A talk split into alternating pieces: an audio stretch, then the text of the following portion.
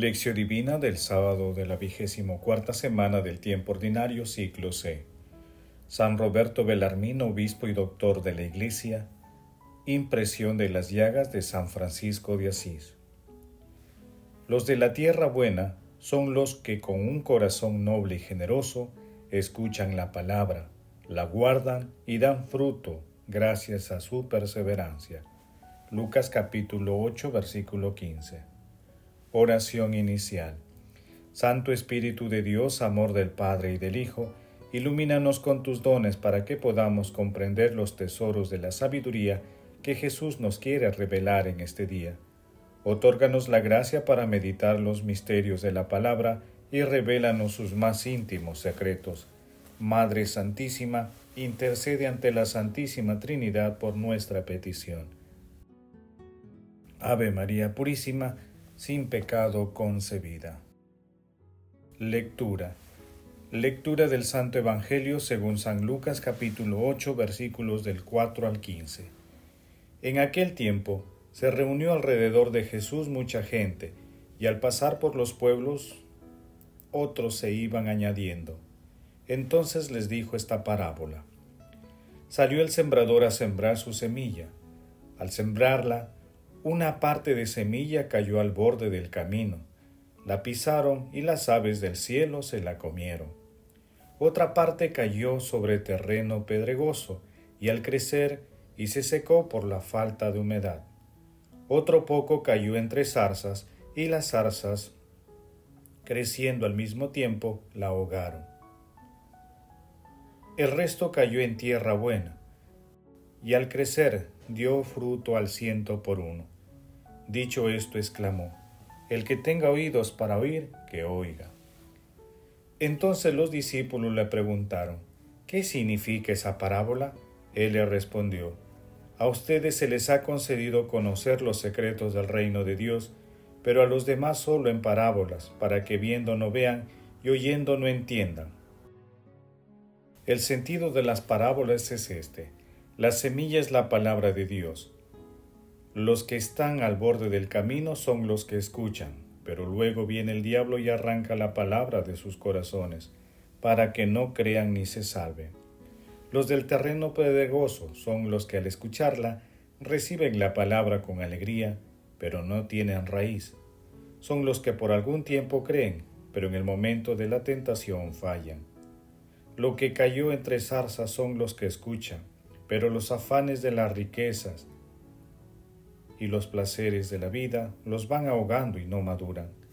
Los de la tierra buena son los que con un corazón noble y generoso los de la tierra buena son los que con un corazón noble y generoso escuchan la palabra, la guardan y dan fruto gracias a su perseverancia. Palabra del Señor, gloria a ti, Señor Jesús.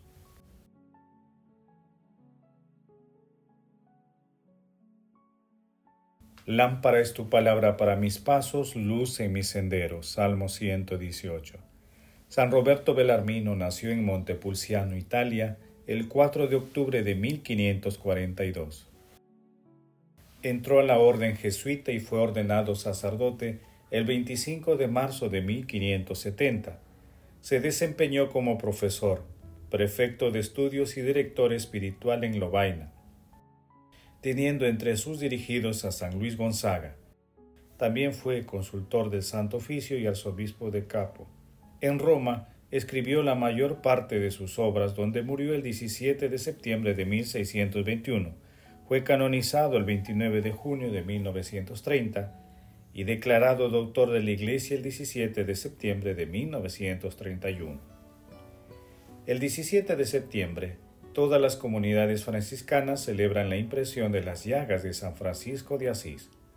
Pocos santos han influido tanto en la historia civil y eclesiástica de todos los tiempos como el pobrecillo de Asís, y pocos han vivido las máximas evangélicas como este hombre que se identificó tanto con Jesucristo crucificado, que mereció recibir en su cuerpo las señales de la pasión.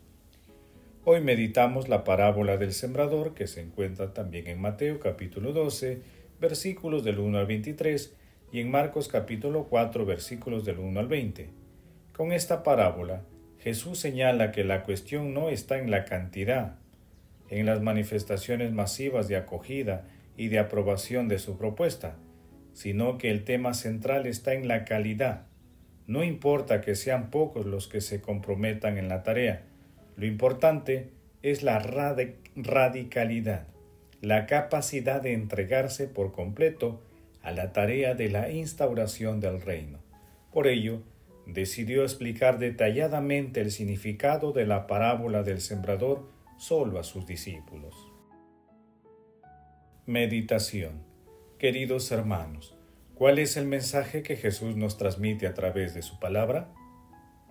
En el pasaje evangélico de hoy, Jesús explica cuatro diferentes actitudes que muchas veces adoptamos ante la escucha y o lectura de la palabra de Dios, que es sembrada en nuestros corazones.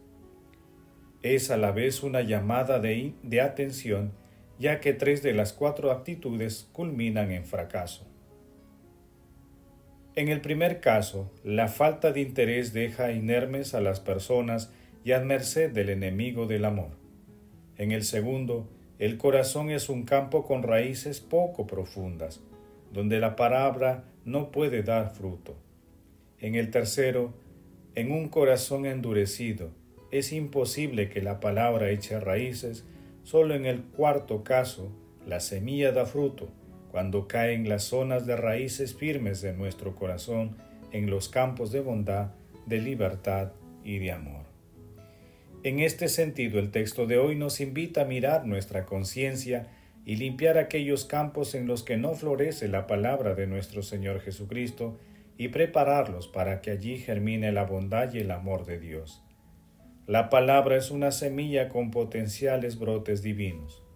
Por ello, es vital que la escuchemos y la entendamos, y con la ayuda del Espíritu Santo la hagamos germinar en nuestras vidas.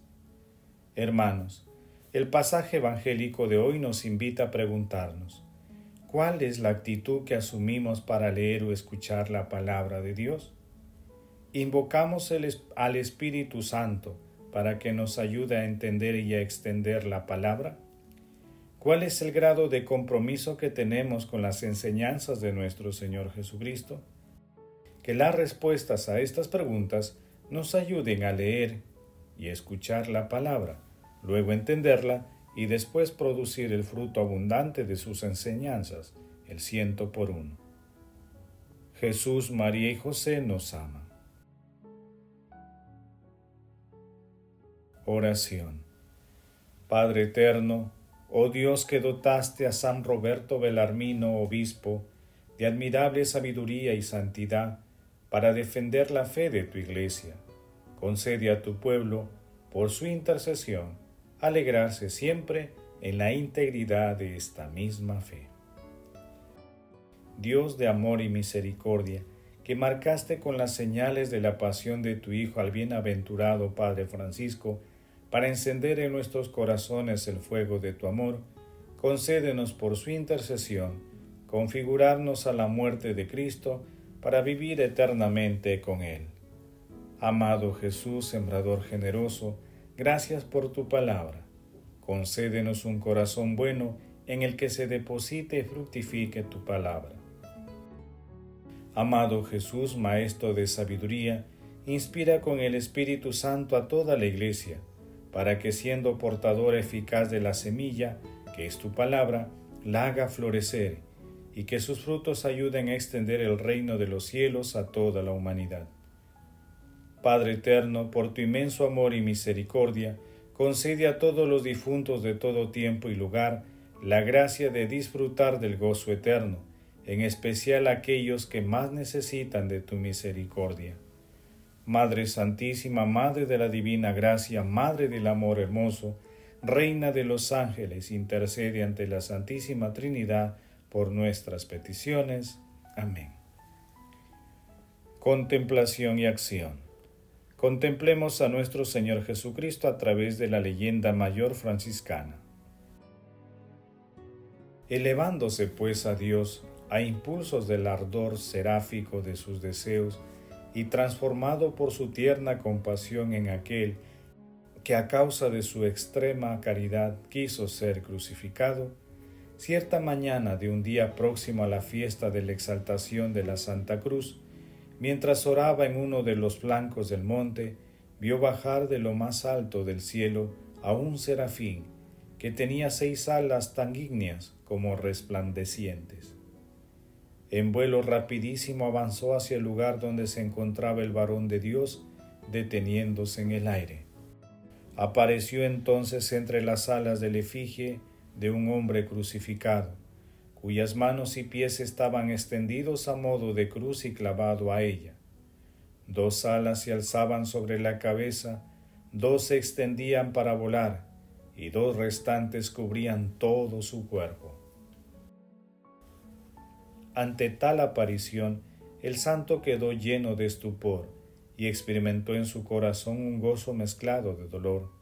Se alegraba, en efecto, con aquella graciosa mirada con que se veía contemplado por Cristo bajo la imagen de un serafín. Pero al mismo tiempo al verlo clavado en la cruz, era como una espada de dolor compasivo que atravesaba su alma. Estaba sumamente admirado ante una visión tan misteriosa sabiendo que el dolor de la pasión de ningún modo podía venirse con la dicha inmortal de un serafín. Por fin, el Señor le dio a entender que aquella visión le había sido presentada así por la divina providencia, para que el amigo de Cristo supiera de antemano que había de ser transformado totalmente en la imagen de Cristo crucificado, no por el martirio de la carne, sino por el incendio de su espíritu. Así sucedió, porque al desaparecer la visión dejó en su corazón un ardor maravilloso, y no fue menos maravillosa la efigie de las señales que imprimió en su carne. Queridos hermanos, acerquémonos al buen sembrador, a nuestro Señor Jesucristo, a través de su palabra. Meditemos sus enseñanzas y pidamos al Espíritu Santo la inspiración para llevarla a la práctica mediante obras de misericordia. El amor todo lo puede. Amemos que el amor glorifica a Dios. Oración final. Gracias Señor Jesús porque tu palabra nos conduce por caminos de paz, amor y santidad. Espíritu Santo, ilumínanos para que la palabra penetre a lo más profundo de nuestras almas y se convierte en acción. Dios glorioso, escucha nuestra oración, bendito seas por los siglos de los siglos. Madre Santísima, intercede ante la Santísima Trinidad por nuestra petición. Amén. El Señor esté con ustedes y con tu Espíritu. La bendición de Dios Todopoderoso, Padre, Hijo y Espíritu Santo, descienda sobre ustedes y los acompañe siempre. Amén.